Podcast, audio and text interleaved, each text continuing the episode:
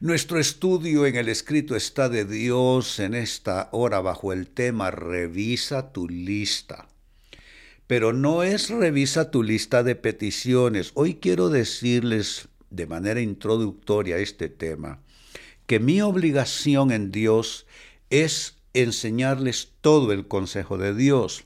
No puedo estar solamente hablándoles del milagro que esperan, ni inspirando sus corazones a seguir creyendo por eso que están confiando recibir en Dios. Tengo que enseñarles todo el consejo de Dios y hoy el tema varía un poco, pero no es menos importante que los temas eh, de fe y los temas en términos de milagros. Hoy es nuestro tema, revisa tu lista. ¿Qué lista es esta, Pastor René? Gálatas 5, versos 19 al 21. Y manifiestas son las obras de la carne que son adulterio, fornicación, inmundicia, lascivia, idolatría, hechicerías, enemistades, pleitos, celos, iras, contiendas, disensiones, herejías, envidias, homicidios, borracheras, orgías y cosas semejantes a estas, acerca de las cuales os amonesto, como ya os lo he dicho antes, que los que practican tales cosas no heredarán el reino de Dios. Cada uno de nosotros, me incluyo, debe revisar esta lista en su propia persona. ¿Habrá algo de esto que está entrampando nuestras vidas, que está afectando nuestras vidas? Ese es nuestro tema. Revisa tu lista. Ahora, quiero explicar bien este texto porque este texto se puede usar en un buen espíritu de construcción de vida, de maduración de vida o legalistamente. ¿Qué es lo que quiero explicar? Dice en primera instancia el verso 19, y manifiestas son las obras de la carne. Está diciendo que se hacen evidentes, que, que no se pueden esconder.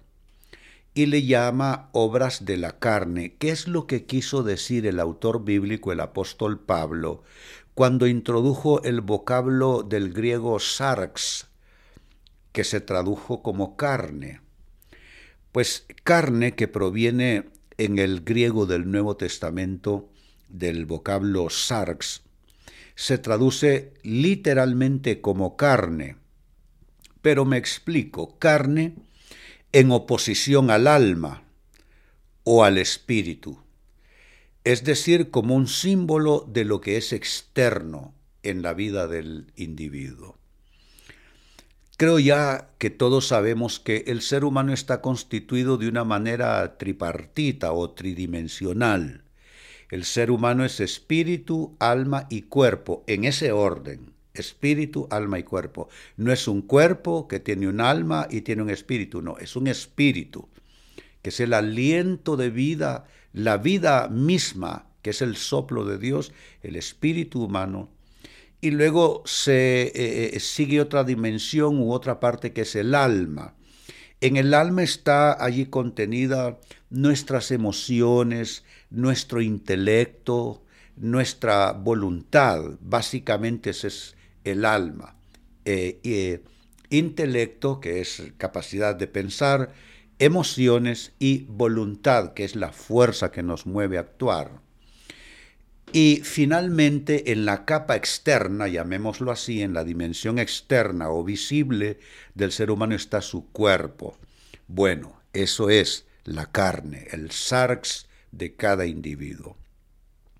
Pero por implicación el griego sarx se puede traducir entonces, y así lo traducen las nuevas versiones de la Biblia, como naturaleza humana. Eh, si nosotros, por ejemplo, yo leí hoy de la clásica Reina Valera 60, manifiestas son las obras de la carne, pero si tomamos versiones de la Biblia más recientes va a decir que son manifiestas o evidentes las obras de la naturaleza humana. Sars, perfectamente hecha la traducción. Tanto traducir carne como traducir naturaleza humana queda perfecto, pero naturaleza humana eh, desde el punto de vista de lo débil, de lo negativo, porque en la naturaleza humana hay cosas que son cualidades y virtudes, pero Sarx traduce naturaleza humana con sus debilidades tanto físicas o morales y pasionales también. ¿Se dan cuenta? Entonces nuestras, por ejemplo, pasiones desordenadas o bajas pasiones son sarx son manifestación de cierta debilidad pasional, en nuestras debilidades morales, mentir, engañar, actos de corrupción. Eso es parte del sarx, de nuestra carne, de nuestra naturaleza humana en su debilidad moral. Y una práctica, una práctica que no es correcta desde el punto de vista de la palabra de Dios, es otra clase de sarx, es una debilidad que posiblemente es física también, aunque tiene un componente moral y espiritual también. Entonces le explico todo lo que quiso decir allí la frase manifiesta son las obras de la carne, del sarx. Es la carne, es eh, el símbolo, el vocablo de lo externo del ser humano, es decir, la naturaleza humana con sus debilidades físicas, también morales y aún espirituales. La otra cosa que quiero explicarles de esta lista es cómo cierra el pasaje. Dice que los que practican, este es un vocablo importante, los que practican tales cosas no heredarán el reino de Dios. Quiero explicar esto.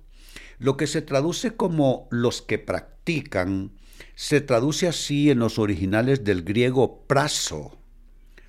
Y praso básicamente es un verbo primario que traduce literalmente como practicar, es decir, realizar repetidamente o habitualmente un acto. Entonces aquí hay que establecer una clara diferenciación entre la persona que comete un solo acto en un mal momento y la persona que tiene una condición prazo, que está practicando, es, decir, está realizando reiteradamente, habitualmente, un acto que es contrario a la palabra de Dios y entonces esa práctica reiterada lo mantiene atado a esa persona, a esa conducta.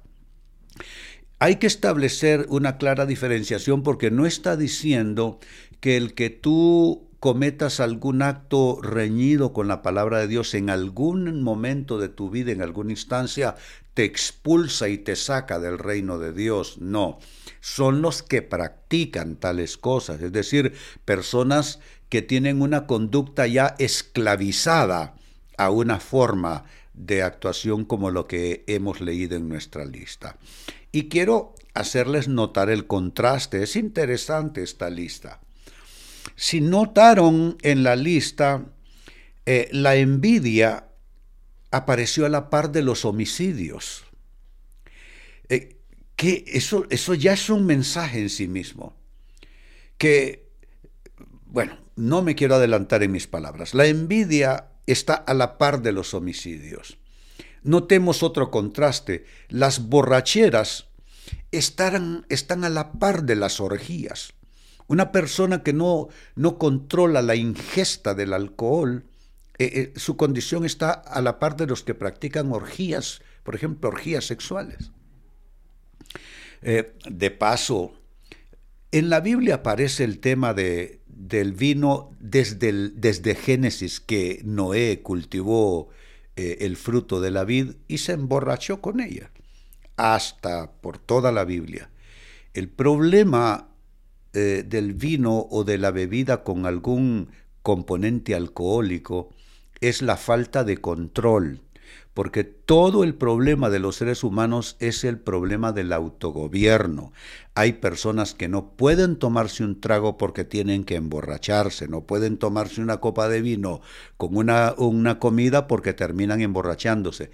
Esos, a esos no les conviene acercarse a algo así. Pero bueno, eso pertenece a otro tema.